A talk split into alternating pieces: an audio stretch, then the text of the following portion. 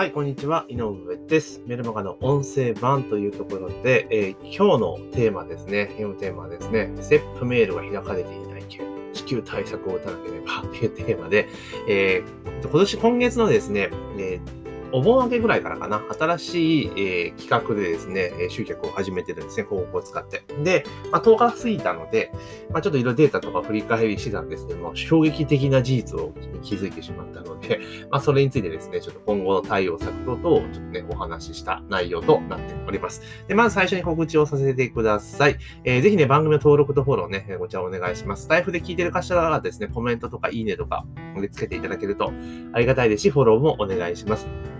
で、ポッドキャストで聞いてくださっている方はですね、ぜひ、えー登録、購読ですね、えーフォローをお願いいたします。あと、さらに言うとね、Apple で聞いてくださっている方は、できればレビューとか入れていただけると非常にえ助かりますというところになりますので、まあ、ぜひですね、えお願いしますと いうところでございます。あと、えこんな形で音声配信ちょっと始めたいぞという方向けにですね、音声配信の取説というマニュアルをですね、今配布させていただいております。でそちら音声の概要欄にリンク貼ってありますので、まあ、そちらの方からゲットしていただけたらなと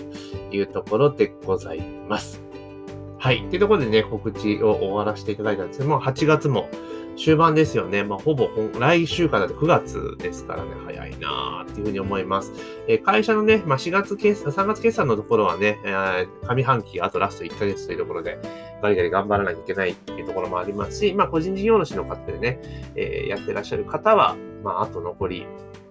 4ヶ月、9、10、11、12、4ヶ月ですよね。えー、もりもりとね、年末に向けて売り上げを伸ばしていかなければいけない、まあ、時期かなというふうに思っております。まあね、コロナがどうじゃこうじゃで結構ね、大変なところもあるんですが、やっぱこういった危機的状況こそチャンスなので、頭を柔らかくして、えーチャレンジしていった方がいいんじゃないかなっていうふうに思います。まあ、そもそもゲームチェンジになっているので、まあ、今までのやり方だとね、難しいのは当然なんですよね。だから、もう思い切ってチャレンジする、挑戦する、転換するするっていうことが、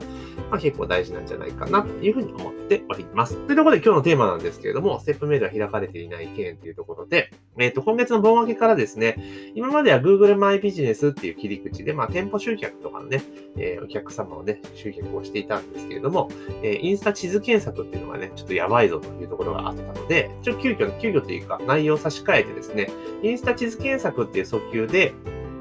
え集客を開始しました。で、まあ、構成的にいくと、まあ、あの、無料の PDF を提供して、で、その後に、簡単な、えースモールコンテンツの講座ですよね。3 3000円ぐらいの講座を、まあ、セールスしているっていう、えー展開にしているんですね。で、まあ、それで回していって、比較的やっぱり、あの、引きが強いですよね。まあ、そんなに情報が出回ってないタイミングですので、まあ、それこそ Google マイビジネスがちょっと世に出始めた頃ぐらい、ちょっと注目され始めた頃と同じぐらいな、まあ、反応かなっていう印象は持っています。だからすごくね、いいんですよ。で、ちなみに広告出して集客してますけど、えっと、1リスト、1見込み客ってどれぐらいで集められてると思いますかっていうとこなんですよね。1見込み客。まあ世間では最近ね、1顧客、1リスト獲得単価、1メールアドレスとか1連絡先、1ライン獲得単価っていうのがだいたい1000円とかね、2000円とかっていうふうに言われているじゃないですか。だから、1客集めるのに1000円ぐらいかかっちゃうと。1見込み客ですよね。集めるのに、まあ、1000円かかるっていうところなんで、まあ、それどうなんっていうふうに思ってはいるんですけど、じゃあ一回私が今やってる、その新しく出した広告どうなのかっていうのね、僕聞いたらびっくりしますよ。うん、びっくりします。平均取得単価が230円。はい、230円です。で、コンバージョン率、要は、えっ、と、ランディングページをクリックしてランディングページに訪れて、で、登録した人の数ですよね。だから、ランいや登録数割るランディングページ訪問数で見ていくと57.6%なんですよ。だから2人に1人は確実に登録しているという驚異の、えー状況です。これ初めてですね。大概、えっと、Google マイビジネスの案件で言っても、大体言って42とか44%ぐらいだったんですよ。でもそれでもまあね、えーね、4人に1人は登録っていう形で、えー4割か登録するって形なので、まあまあ悪くはなかったんですけど、今の2人に1人ですからね、かなり、かなり優秀だぞというところなんですね。だからやっぱり、その旬なテーマで人々が興味関心があるものをオファーにして、で、それで最適なそれを求めてる人に広告を出せば、まあ当たり前なんですけれども、取得単価は下がるっていうのはもう、まあ、当たりまあ、当たり前ですよね。だって興味ある人にこれどうぞって見せればね、それは、それは食いつきますがな、っていう話なんですけれども。で、まあ、集客の部分というか、まあ、第一段階はね、うまくいきました。あの、リスト化するっていうところがね。で多くの人が、やっぱそのリスト化するっていうところで課題になるうまくいかないんですよ。広告とか出し始めた時って。あの、まあ、慣れてないっていうこともあったりとかしますけれども、大抵はですね、その1先で1リスト単価が3000円とか4000円とか最初なるんですよ。確実に。最初のことになります。あの、データが溜まってないから、の、Facebook ももうあの手この手で最適なところを探しに行くんですね。だから、ほんと最初広告の出し始めって単価がすごくブレるんですよ。特にど、本当のさ、一発目の最初って、もう普通です、そんなのが。だけど、そこってみんな、なんか、いや、1リスト500円だよとか、800円だよっていうのが頭にあるから、で自分がいきなり3000円とか出ると、これでまずうまくいってないと思ってやめちゃうんですよ。実はそうじゃないんですよ。えっ、ー、と、10日ぐらい回しておけば大概落ち着きます。だけど10日ほとんどの人は待てないっていうのが現実なんですけど。で、まあ今回、じゃあなんでいきなり、その最初からね、こう230円とか出てるかっていうと、あの、そもそも今まで Google マイビジネスで店舗集客に興味がある属性を集めてたわけじゃないですか。で、そ、そこに、だから広告を打ってたわけですよね。で、そこでやっぱり4割近いコンバージョン率を上げてたってことは、その人たちに渡せば絶対興味があるわけじゃないですか。だから Google マイビジネスに興味がある人、ニアリーイコールインスタ地図検索に興味があるってことは絶対もう誰が考えても当たり前のことなんで、で、今回はそのまま出してるんですよ。が通常は、その案件に応じた配信リストを作るための、あの、いろいろ作業をするんですけど、今回それなしで意見広告出したんですけど、まあ、ものの見事に銀行に、あの、すごくスムーズに、えー、単価が取れる、えー安くね、集めることができるようになったというところなんです。よしよしというところで、まあ、やってたんですけど、あの、まあ、案件をね、ガッと変えたっていうことで、まあ、商品が当然売れなくなるのは当然なんですよね。まあ、認知させることも必要だからっていうのがあって、で、なんだかんだ言って Google マイビジネス案件でやった時って、まあ、悪い月でも広告費の半分ぐらいはフロント商品の売り上げでカバーできるんですが、これがですね、ま、10日経って売り上げゼロというところになっているわけなんですよね。まあ、ゼロ回と。いうところなんですね。もちろん広告出し始めなので、あの予算自体は1000円ってね、すごくちっちゃく個人前として回しているので、まあ、件数自体はそんなに伸びるペースはゆっくりなんですよね。だからまあ、確率論から的にいくと、まあちょっと売れないのもまあ納得はできるんですけれども、ただいかんせん最近、ここ最近ね、ここ数ヶ月のイメージでいくと、まあそろそろ売れてもおかしくねえだろうそこで売れてが、売り上げが上がってこないので、どうしたもんかなって見てみたんですね。で、じゃあ前回のその Google マイビジネスの広告を出した時の最初ってどうだったのかって見ていくと、やっぱりですね、広告開始してから、一番最初商品が売れたので、約12日後か。ほぼ2週間後なんですよ。広告出し始めてから、えー、売り始めたのが。っていうところなんですよね。で考えると、まだ10日ですから、あ、まあまあ、あとじゃあ1日2日すればそろそろ売れてくるだろうっていう時期とも言えるんですね。で、ちなみに、その Google マイビジネスのとこで構造は全く一緒なんですよ。だから売ってるものが違うだけなので、あの、商品の位置づけとか全く同じような展開してますから。だからじゃあまあ、あと2日ぐらいしたら売れるかなっていうのは見ていますけれども、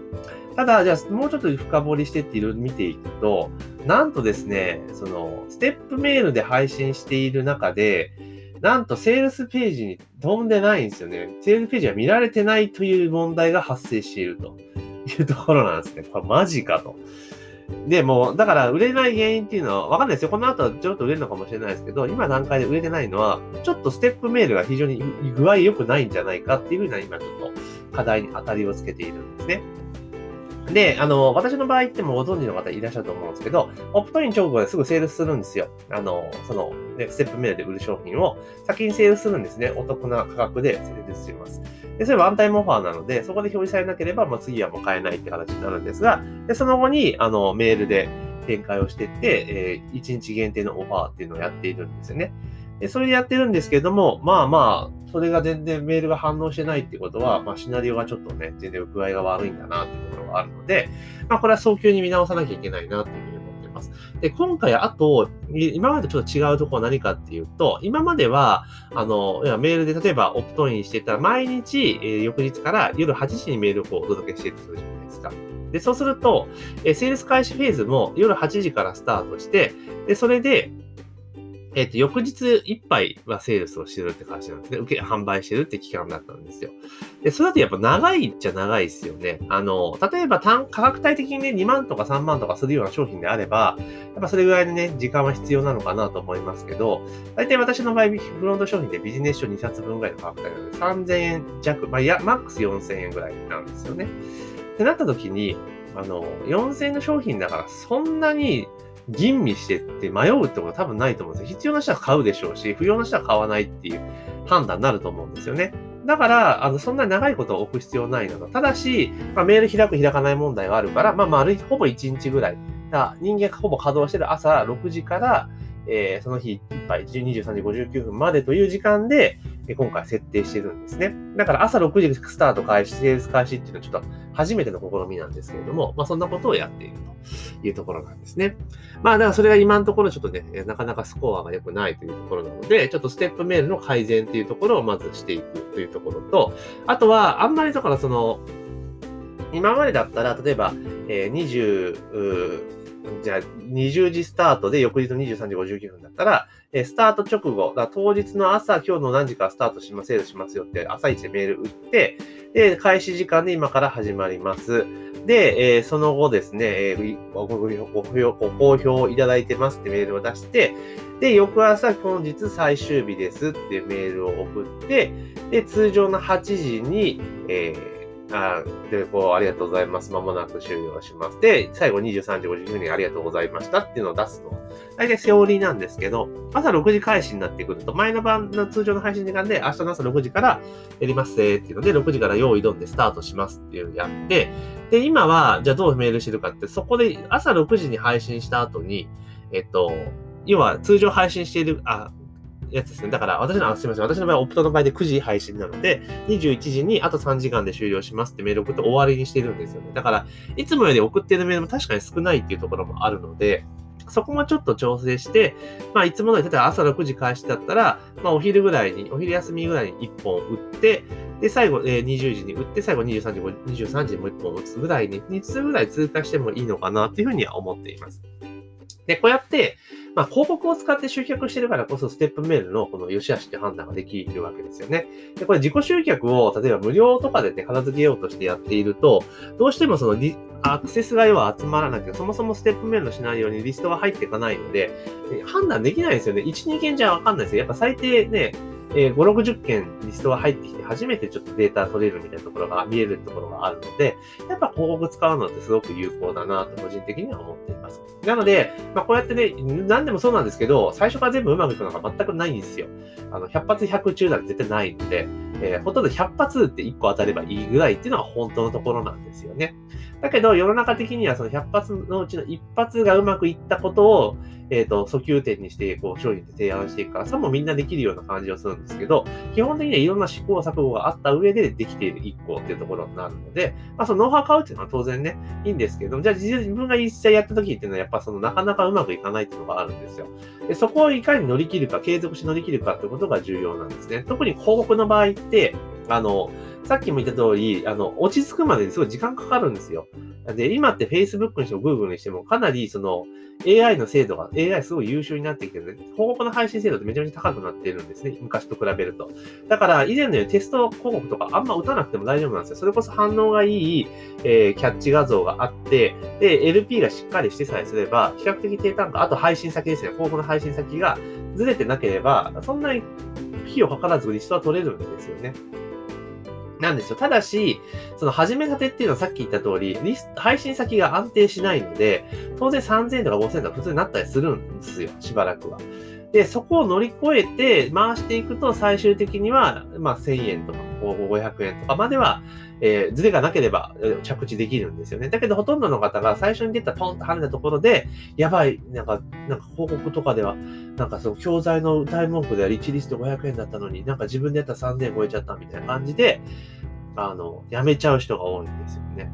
それ非常にもったいないなっていう。そこをやっぱ我慢して、だから広告って結局は、あの、お金が出ていくタイミングとお金が戻ってくるタイミングズレがあるんですよね。あの、普通の商品、例えば販売してとかだったら、お金が出した後に商品、えー、商品、セールスしてれば、えー、商品を出した後にお金が返ってくるじゃないですか。ね、早いわけですよね。で、いうのがあるので、あの、全然いいわけ。例えばじゃあ同じね、よくあるのが、例えば広告費10万使えますよってなった時に、結構躊躇する人多いんですよね。まあ私も10万ってちょっと躊躇しちゃいますけど、なんですよ。だけど、例えば10万円の教材とかセミナーとかって意外に躊躇しない人多いじゃないですか。あポンって買っちゃう人って結構多いんですよね。うん。でも、その、10万円の例えばセミナーとか教材とか参加して、で、参加したってそのお金使ったって自分が実践しなかったら、売り上げは発生しないじゃないですか。ね。まあ、実践すればそれ以上の売上げっていうのは発生するんですけど、発生しないじゃないですか。でも、かたや広告って、ちゃんと仕組み作っておいた上で広告10万ぶっ込んだら、確実に10万以上の売り上げは返ってくるんですよ。で、その返ってくるタイミングがちょっと遅いんですよね。まあ、人によっては1ヶ月後とかなっちゃうところあるんで、まあ、その、要はインターバルが長い、長ければ長いほど、やっぱりお金がそれまでの間でどんどんどんどん出ていきますから、お金が溶けているイメージになるんですけど、でも実際続ければ絶対返ってくるんですよね。仕組みさえちゃんとやってれば。だからそう考えると、あの、ね、教材とかって、まあ自分も売ってますからね、こんなこと言ったらあれなんですけど、あの、やらなかったら売り上げ上がんないけど、広告費は使えば売り上げ上がるわけだから、あの、本当だったら広告費の方に躊躇しないでアクセル踏めた方がいいわけですよね。だって売り上げ上がるんだ。教材って、もちろんそれをゲットしてね、そのノウハウを学んで実践すれば売り上げ上がりますけど、裏を返せば実践しなかったら上がんないんですよ。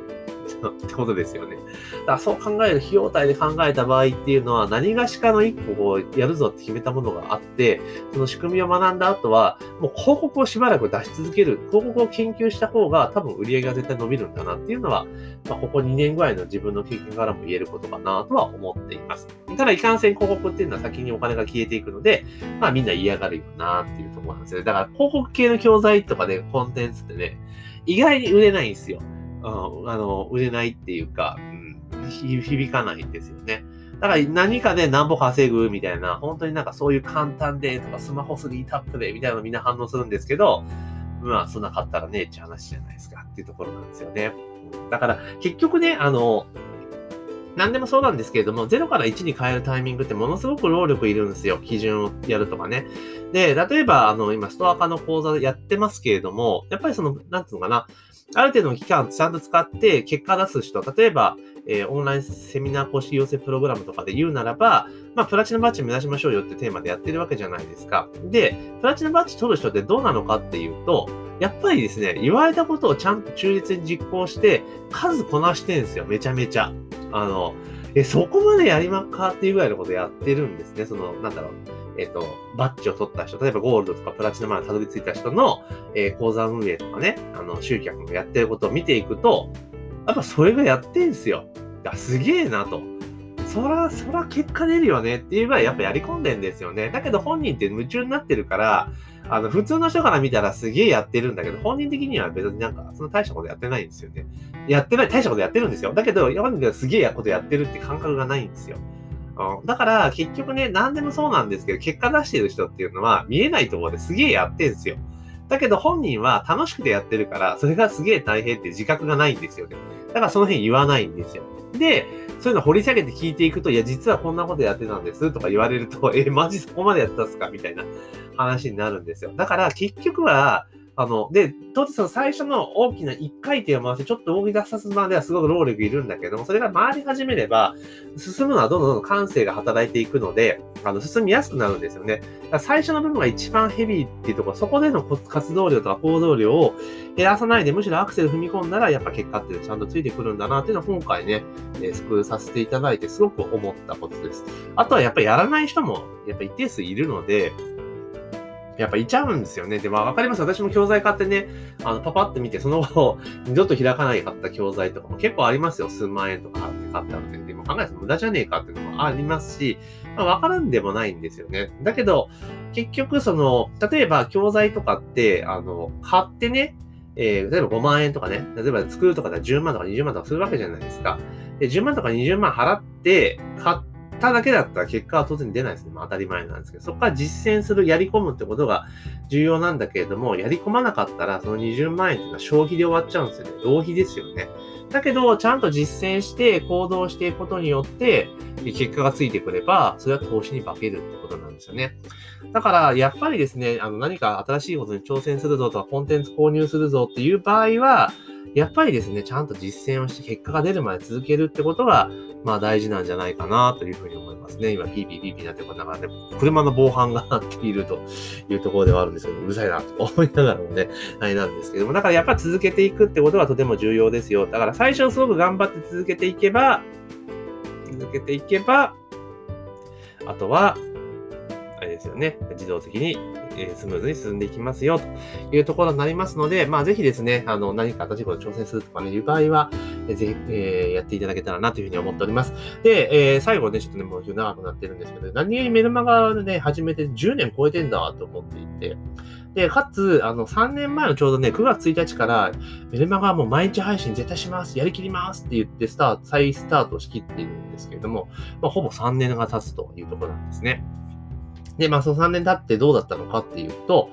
えー、ほぼ3年でメール送れなかった日は6日でした。6日間ありました。うん、完全毎日配信でできなかったんですけど、まあ6日間です。はい。3年のうち6日間しかできません。6日間できませんでした。で、そのうちの5日間っていうのはちょっと手術で入院した時だったので、まあ、これ仕方がないというところと、あと1日は、えー、先日のあのコロナワクチンの副反応ですね、2回目接種の副反応で、もううげーってなってしまって書けなかった。まあ、その2回、その6日間だけなんですよ。だからまあ、ほぼ毎日配信ちゃんとできてたなっていうころなので、まあ頑張ったなと。やっぱこうやってコツコツやること重要だなっていうふうに思ってまして、えー、まあ3年経過しますので、ちょっとね、何かしらイベントをやろうと思ってますので、またですね、ちょっとあの、8、9月、頭ぐらいにね、ちょっと新たな企画を打ち立てようと思ってますので、まあ、興味ある人はですね、チェックをしておいていただけたらなというふうに思っております。というところで今日はですね、えー、リスト踊り好調だけど、ステップメールが開かれていない件、支給対策を打たなければということをテーマにお話をさせていただきました。ぜひね、えー、チャンネル登録、番組の登録、フォローですね、忘れずにお願いいたしますというところと、